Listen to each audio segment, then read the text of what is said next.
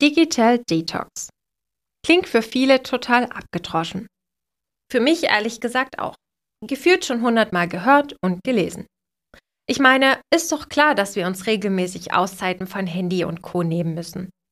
Aber tun wir das denn auch wirklich? Ganz klar, nein.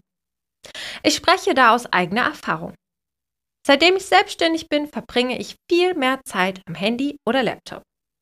Dieser Zwang bzw. der selbst auferlegte Druck, immer erreichbar zu sein und noch schnell mal was zu erledigen, und zack, fühlt man sich gestresst. Mal ehrlich. Fragst du dich nicht auch manchmal, wieso du immer weniger Zeit hast? Versuchst alles. Struktur reinbringen, alles irgendwie planen und trotzdem kommt es dir so vor, dass alles hektisch und stressig ist und du noch von einem Termin zum nächsten hetzt. Für Freunde und Familie bleibt dann irgendwie auch gar keine Zeit mehr. Woran könnte es also liegen? Ein Grund könnte sich gerade in deiner Hand befinden oder zumindest ganz in deiner Nähe. Dein Handy. Aber nicht nur das. Auch dein Laptop, iPad oder Fernseher können der Grund dafür sein. Wenn du weniger Stress haben willst und dich fragst, wie du einen Gang runterschalten kannst, dann ist es einfach unabdingbar, auch mal eine Offline-Zeit einzulegen. Denn wie sollst du sonst eine gute Beziehung mit dir führen und das Leben gestalten, was du dir wünschst, wenn du eigentlich nicht wirklich da bist? Diese Podcast-Folge ist ein Appell an dich für mehr Digital Detox in deinem Leben. Na gut, vielleicht auch sogar an mich selbst.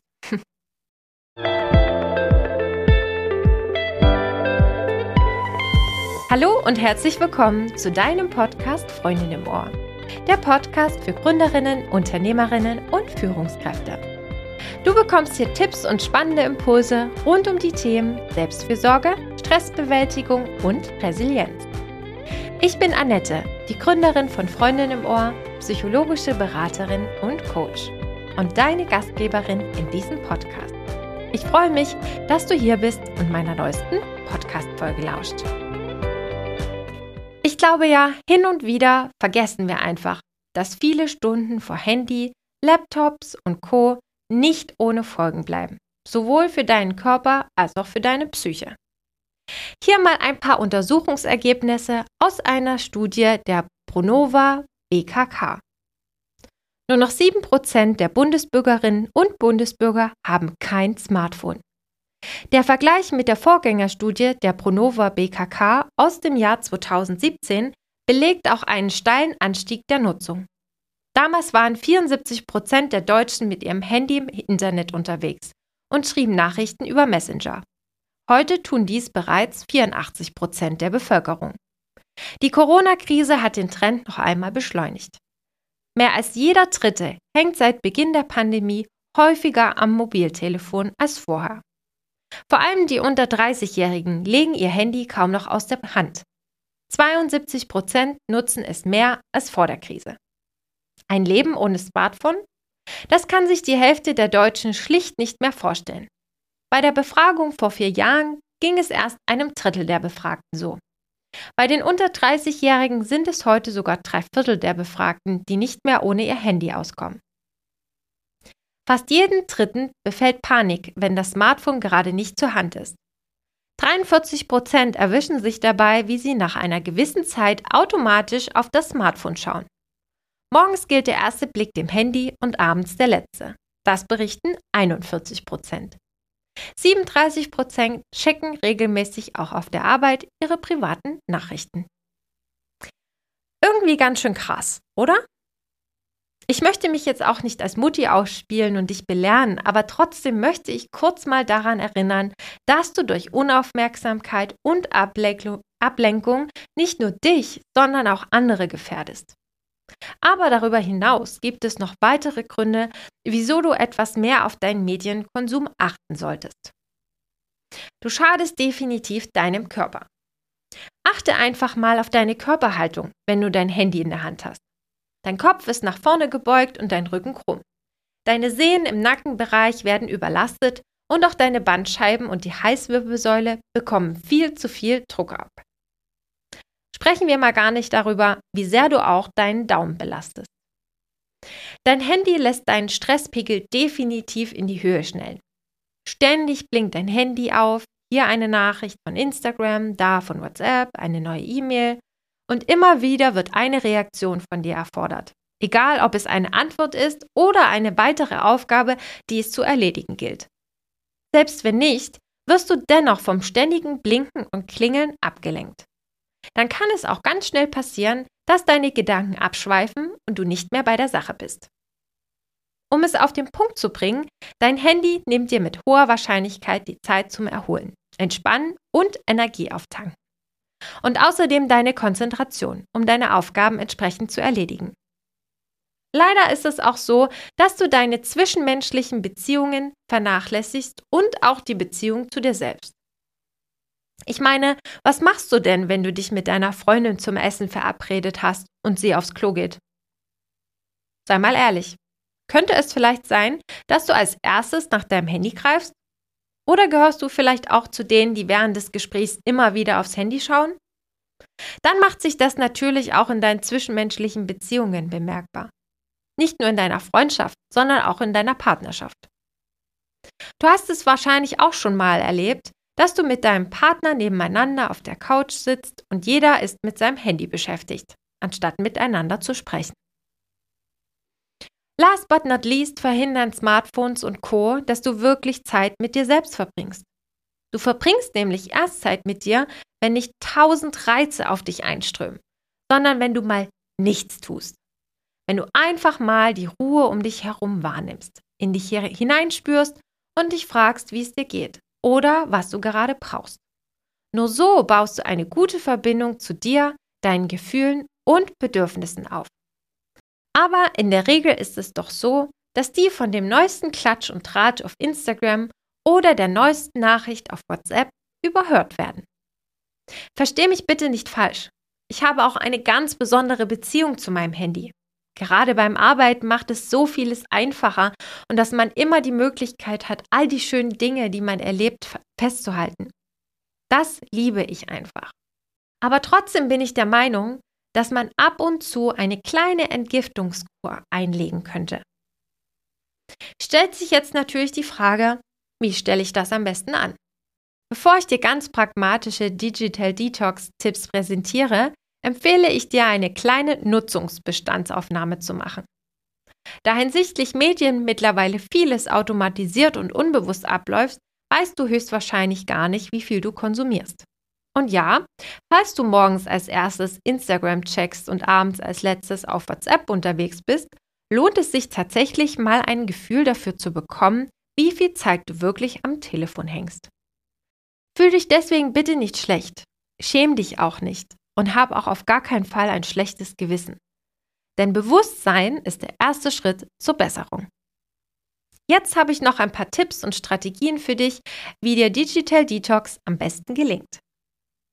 Gehörst du auch zu denen, die sich von ihrem Smartphone wecken lassen und deshalb der erste Griff nach deinem Handy auf dem Nachttisch ist?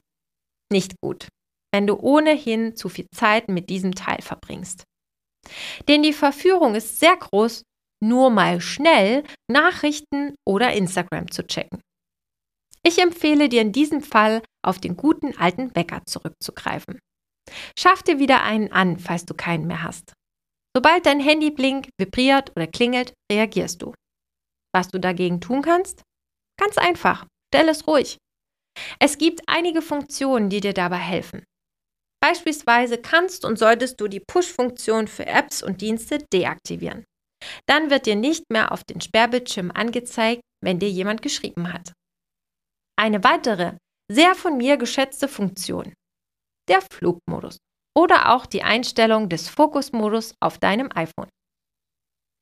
Das Wunderbare daran, du alleine entscheidest dann nämlich ganz bewusst, wann du dich mit der Flut an Informationen auseinandersetzt und reagierst nicht blind und automatisch wie ein Süchtiger auf jedes kleine Piepen.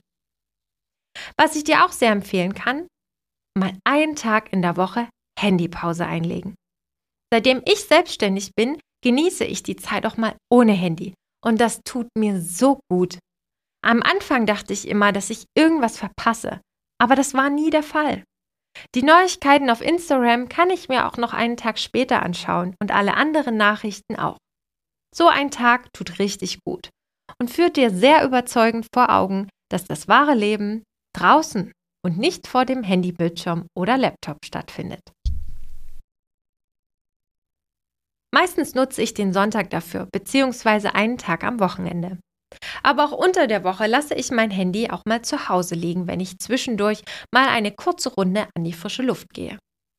Vielleicht denkst du jetzt, macht schon alles Sinn. Aber einen ganzen Tag oder ein ganzes Wochenende komplett medienfrei? Nee, das schaffe ich nicht. Dann lass mir dir als abgemilderte Version den Vorschlag eines Social Media Detox unterbreiten. Denn gerade in Facebook, Instagram und Co verlieren wir uns tendenziell am schnellsten und auch am längsten. Du könntest dir zum Beispiel vornehmen, mindestens ein Wochenende mal vier oder sogar mal eine ganze Woche auf Posten, Scrollen und Stalken verzichten. Also eine Entgiftung bezüglich aller Social-Media-Plattformen, in denen du unterwegs bist. Kein Facebook, kein Instagram, kein Twitter, kein Snapchat und alles, was du sonst noch nutzt. Du wirst dich wundern, wie viel Zeit du dadurch einsparst. Einfacher wird es, diesem Experiment eine Chance zu geben, wenn es Dinge gibt, die du schon länger mal angehen oder tun wolltest. Dann wird das nämlich endlich mal erledigt, weil du durch den Verzicht auf Social Media sehr viel Zeit gewinnst. Aber vielleicht wirst du auch neue Hobbys nachgehen oder irgendwelche Kurse ausprobieren. Verzichte auf Social Media und du wirst merken, wie viel Zeit du plötzlich hast. Oder aber du nutzt den dadurch entstandenen Leerlauf und die Langeweile, um eine Bestandsaufnahme zu machen. Was ist dir wichtig? Was sind deine Wünsche? Was sind deine Träume? Was sind deine Ziele im Leben? Was braucht es, um gut bei dir selbst anzukommen? Wunder dich nicht, wenn du Gefallen an der Social Media Pause findest und die sogar auf einen Monat ausdehnen willst. Die Zeit, die du dadurch geschenkt bekommst, bedeutet echte Lebensqualität. Auf jeden Fall solltest du aber beim ersten Mal stark bleiben und mindestens vier, besser aber sieben Tage durchziehen, um überhaupt eine Wirkung zu spüren. Vielen Dank fürs Zuhören und dass du dir die Zeit genommen hast, meinen Worten zu lauschen. Wenn dir gefallen hat, was du heute gehört hast, dann abonniere mich als deine Freundin im Ohr, damit du keine der neuen spannenden Folgen verpasst. Ich würde mich sehr darüber freuen, wenn du mich supportest und eine Bewertung auf Spotify oder Apple Podcast hinterlässt. Du findest die Folge sehr hilfreich und denkst, das musst du unbedingt mal deiner Freundin, deiner Mama, deiner Kollegin oder vielleicht auch deiner Geschäftspartnerin erzählen? Dann teile doch diese Folge gern mit deiner Community. Willst du wissen, wie eine Zusammenarbeit mit mir als Coach aussehen kann? Dann klicke auf den Link in meinen Shownotes und lass uns bei einem virtuellen Kaffee-Date darüber sprechen, ob und wie ich dir helfen kann. Für weitere spannende Einblicke folge mir gern unter Freundin im Ohr auf Instagram. Mach's gut und bis bald, deine Annette.